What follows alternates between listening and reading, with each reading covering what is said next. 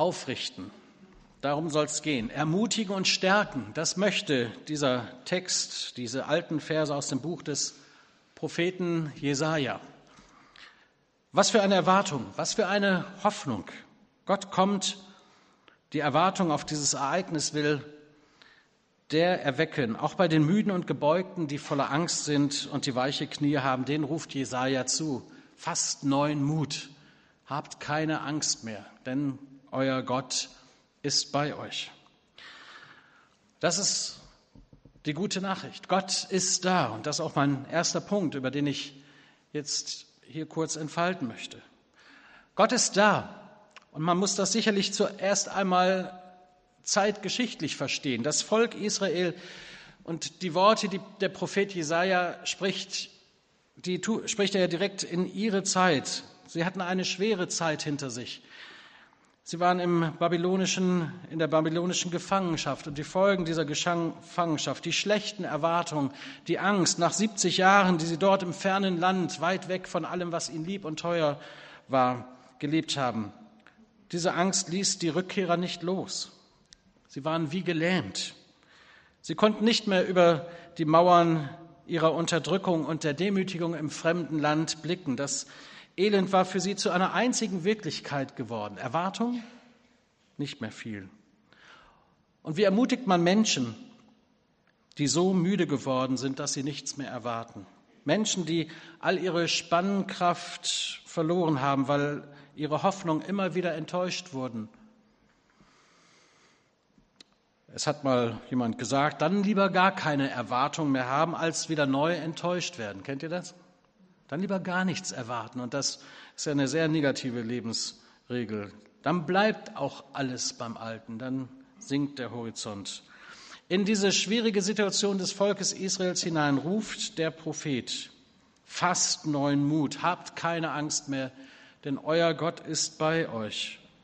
Oder wie es in der alten Lutherbibel dann heißt, seht, da ist euer Gott. Und genau das soll auch passieren.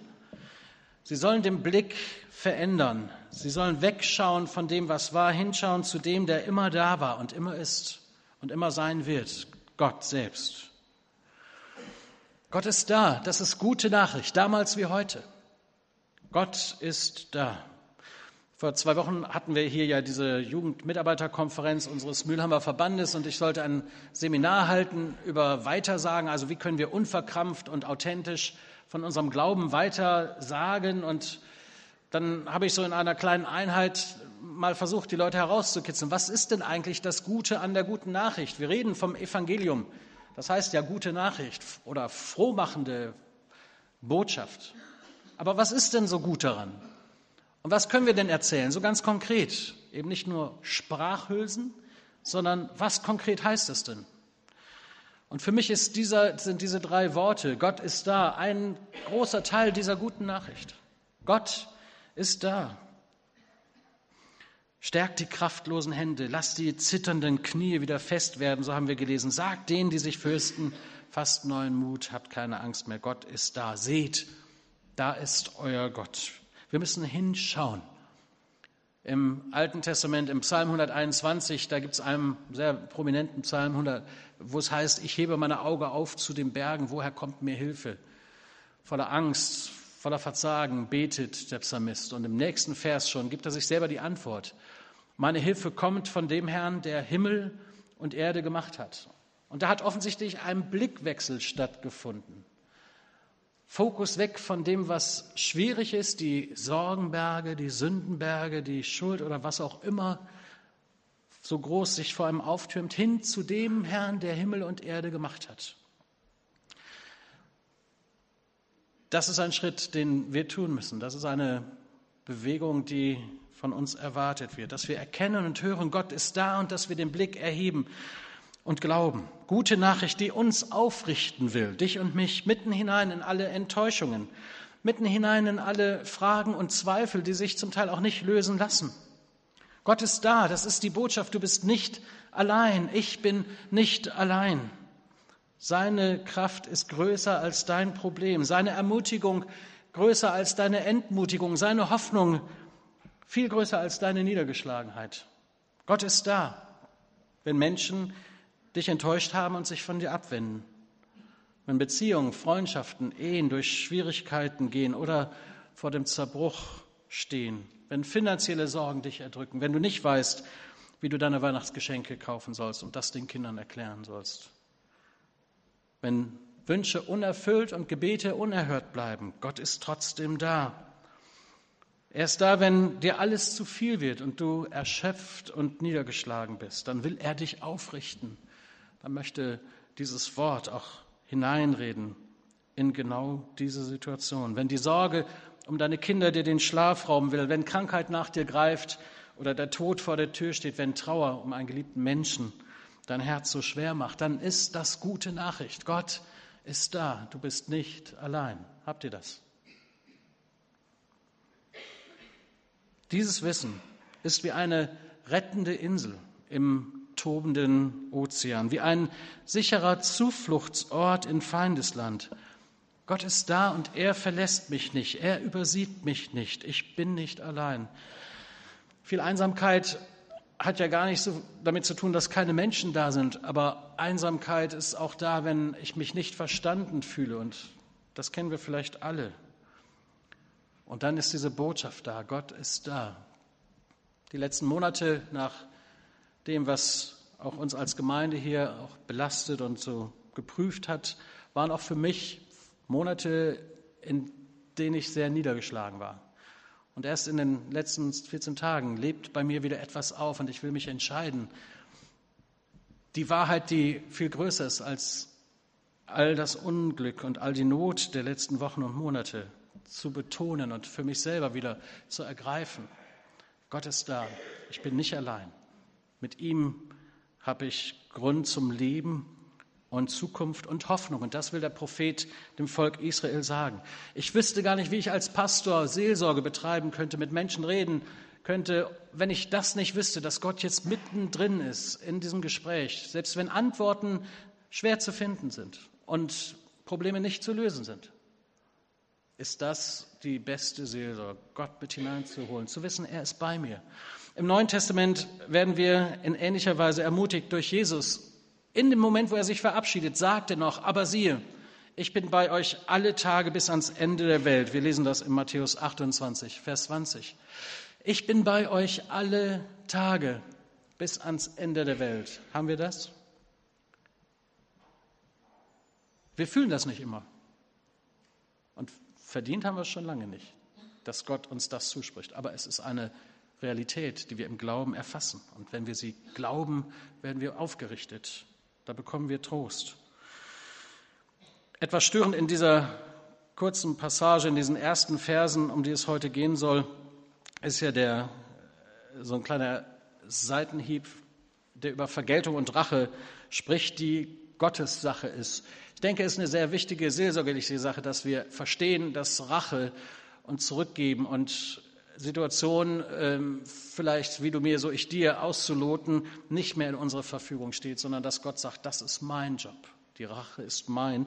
Leider können wir das heute nicht inhaltlich intensiv behandeln, aber ich habe mir vorgenommen, darüber meine Predigt zu halten, weil das ist ein interessanter und wichtiger Gedanke, dass Gott uns davon befreit, Rache üben zu müssen, dass das sein Ding ist, sondern er seinem Volk sagt, schaut nicht nach hinten, schaut nach vorne, schaut auf mich.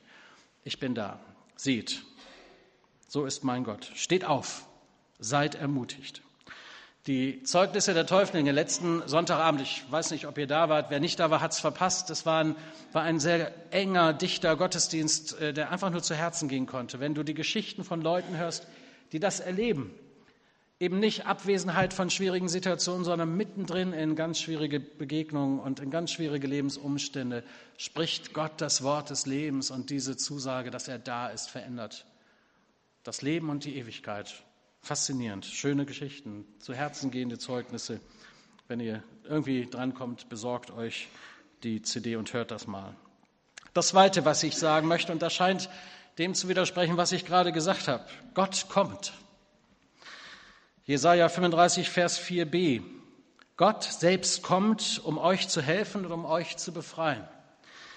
Das ist auch hier zuallererst wieder eine Zusage natürlich an die, die es zuerst hören, das Volk Israel im Exil, die jetzt nach Hause dürfen. Etwas irritierend. Ist er nur da oder kommt er erst?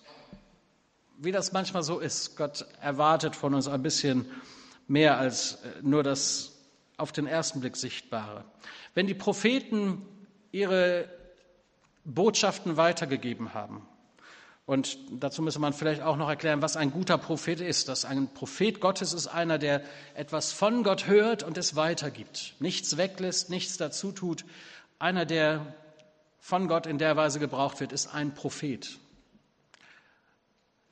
Es gibt auch Propheten, die sind falsche Propheten. Die erzählen etwas, was Gott gar nicht gesagt hat.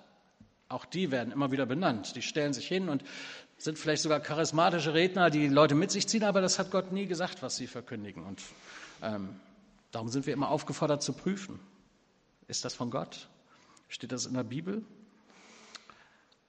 Einer, der was von Gott hört und weitergibt, ist ein Prophet und sehr oft eben auch erstmal nur für die Situation, in die er hineinspricht, also zu der Zeit, in der er lebte. Aber manchmal sind prophetische Aussagen auch für später gedacht. Und das ist die Kunst und die Herausforderung der Theologie und der Exegese dann zu wissen, was ist für jetzt gedacht oder für damals und was ist noch zukünftig und was wird vielleicht auch noch für uns in der Zukunft liegen. Mir hat das mal jemand so erklärt in der Bibelschule, dass das ähm, wie ein Überblick ist, wenn du auf, in den Alpen ganz oben bist und die ganzen Spitzen der Berge sehen kannst. Und du siehst so die Bergspitzen aber du siehst nicht die Täler, die dahinter sind und wie weit dann der nächste Gebirgszug und der nächste Gipfel ist. Und manchmal ist Prophetie eben eine sich entfaltende, über die Jahre, die noch in der Zukunft liegen, sich entfaltende Prophetie. Da wird etwas schon jetzt und gleich erfüllt, unmittelbar. Und dann sind auch Aussagen für später gedacht. Und das erleben wir auch gerade im Buch Jesaja. Da geht es dann um Aussagen, die in der Zukunft lagen und dann erfüllt wurden, als Jesus kam. Die Weihnachtsgeschichte ist eine fantastische Geschichte, die, wenn man sie mal im Matthäusevangelium liest und nicht immer nur im Lukasevangelium, äh, sogar an jedem dritten Satz irgendwo anhält und sagt, das steht da und ist passiert, wie es vorhergesagt worden ist beim Propheten so und so im Vers so und so. Und der alten Lutherbibel, die haben sogar noch die Referenzen dabei, dann kann man es sogar nachschlagen. Aha, stimmt, das hat ja Jesaja schon gesagt, dass in Bethlehem der Retter der Welt geboren werden soll. Und gerade die Weihnachtsgeschichte ist voll davon. Müsst ihr mal lesen, ist absolut begeisternd, wie viel in der Weihnachtsgeschichte Erfüllung der alttestamentlichen Prophetie ist. Gott kommt. Und indem Jesaja das so sagt, spricht er von dem, der da kommen soll. Also teilweise schon erfüllt, der Gott, der da ist und jetzt die Befreiung in Gang setzt, aber eben auch der Gott, der der noch kommen wird, um uns zu helfen und wie er kommen wird und was mit seinem Kommen einhergeht. Dafür malt Jesaja jetzt wunderschöne Bilder, kündet davon in vielen Vergleichen, provozierte damit Erwartung und Hoffnung, genau das, was ihnen ja fehlte, Sehnsüchte und Wünsche und was für welche, kaum zu glauben, Wasser in der Wüste. Die Wüste lebt und blüht. Es gibt reich sprudelnde, überfließende Quellen.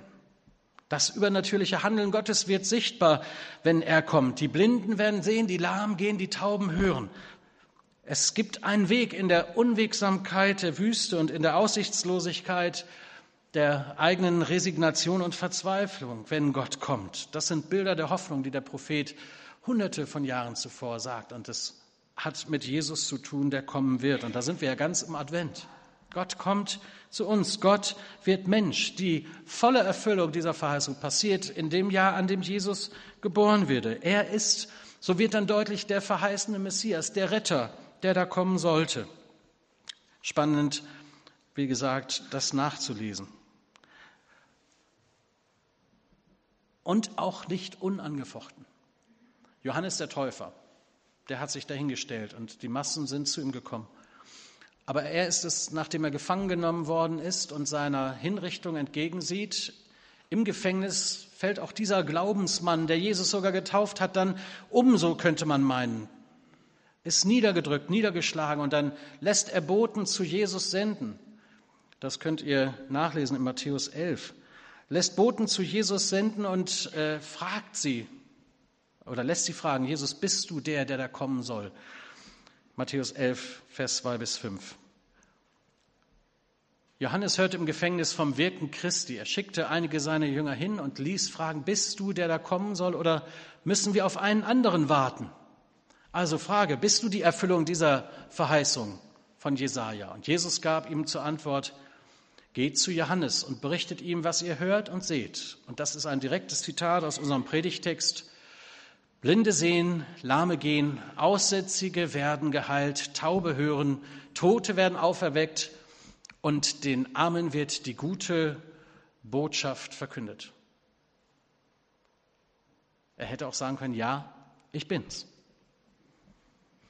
Und dann wird das an seinem Leben und seinem öffentlichen Wirken auch sichtbar. Ja, er ist es wirklich.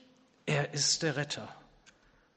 Und unsere schönen Advents- und Weihnachtslieder sprechen davon. Ja, Jesus Christus, er ist der Retter. Gott wird Mensch. Die Menschen richten sich wieder neu auf. Wir haben gesungen, er, erwecke du uns. Menschen, die das begreifen, dass Jesus der Herr ist, sind erweckte Menschen, die in unserer Zeit etwas freisetzen von dieser Wahrheit, von dieser Hoffnung, die keinen Horizont mehr brauchen, weil der noch viel größer geworden ist durch das, was Jesus gesagt hat. Wenn Gott kommt, dann bleibt nichts beim Alten, dann kommen auch wir in Bewegung, dann kommt auch Gemeinde in Bewegung.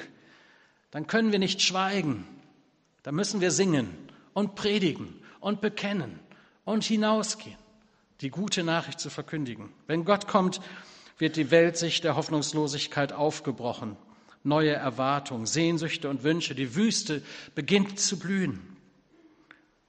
In der Dürre fließt ein Strom und der Weg wird frei.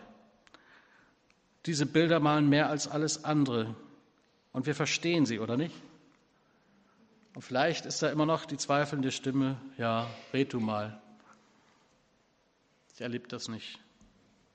Gott möchte dich aufrichten Gott kommt zu uns und er kommt zu dir. Und heute schon kann was Entscheidendes passieren. Gott selbst kommt, um dir zu helfen und um dich zu befreien. Das ist auch die Nachricht, die ich dir heute verkündigen möchte. Und wenn wir gleich Abendmahl feiern und das feiern, dass Gott gekommen ist und sich selbst verschenkt hat, sein Leben gegeben hat, damit du leben kannst. Durch seine Wunden sind wir heil geworden. Durch seine Striemen, durch sein Blut bekommen wir Vergebung unserer Schuld und werden heil von innen nach außen. Das ist gute Nachricht. Ein letztes, was ich noch sagen möchte und muss, ohne da noch viel Zeit für nehmen zu können, aber das ist die Herausforderung an dich. Mach dich auf. Jesaja 35, Vers 8, da wird von einer Straße gesprochen. Eine Straße wird es dort geben, die man heilige Straße nennt. Und das ist eine Straße, die nur für die ist, die zum Volk dazugehören, die dem Herrn glauben, die ihm nachfolgen. Aus der Orientierungslosigkeit kommt man auf diesen Weg und ist geschützt und beschirmt und kommt auch an. So wissen sie damals zu verstehen und so wissen wir auch heute zu verstehen. Jesus Christus selbst sagt von sich in Johannes 14, Vers 6, ich bin der Weg und die Wahrheit und das Leben. Niemand kommt zum Vater als allein durch mich. Und hier wird wieder deutlich, ja, er ist es. Ich bin's. Der Weg, die Wahrheit und das Leben. An ihm kommen wir nicht vorbei. Ohne ihm kommen wir aus der Drehung um uns selbst, aus der Finsternis unserer Sünde und aus der Hoffnungslosigkeit unseres Daseins nicht hinaus. Er macht den Weg frei. Und mit dem Psalmisten könnten wir sagen, mit meinem Gott kann ich über Mauern springen. Gottes Kommen schafft einen Weg auch für die, für die es vermeintlich kein Weg mehr geht, denen vermeintlich nicht mehr zu helfen ist. So viele Lebensgeschichten und Berichte könnten uns hier Wegweisung sein. Gott ist da und er kommt auch zu dir und er macht den Weg frei. Und du bist herausgefordert, dich aufzumachen. Lass dich aufrichten von ihm, von diesen Worten der Hoffnung. Die Erlösten des Herrn werden wiederkommen, so heißt es zum Schluss dieser Textstelle. Und nach Zion kommen mit Jauchzen. Ewige Freude wird über ihrem Haupte sein. Freude und Wonne werden sie ergreifen und Schmerz und Seufzen wird entfliehen. Das dürfen auch wir erwarten Und wenn wir gleich Abendmahl feiern und singen und loben und auch in dieser Adventszeit die Lieder immer wieder anstimmen, die von genau diesen Inhalten auch zu singen haben, dann stimm kräftig mit ein und singe es aus voller Überzeugung.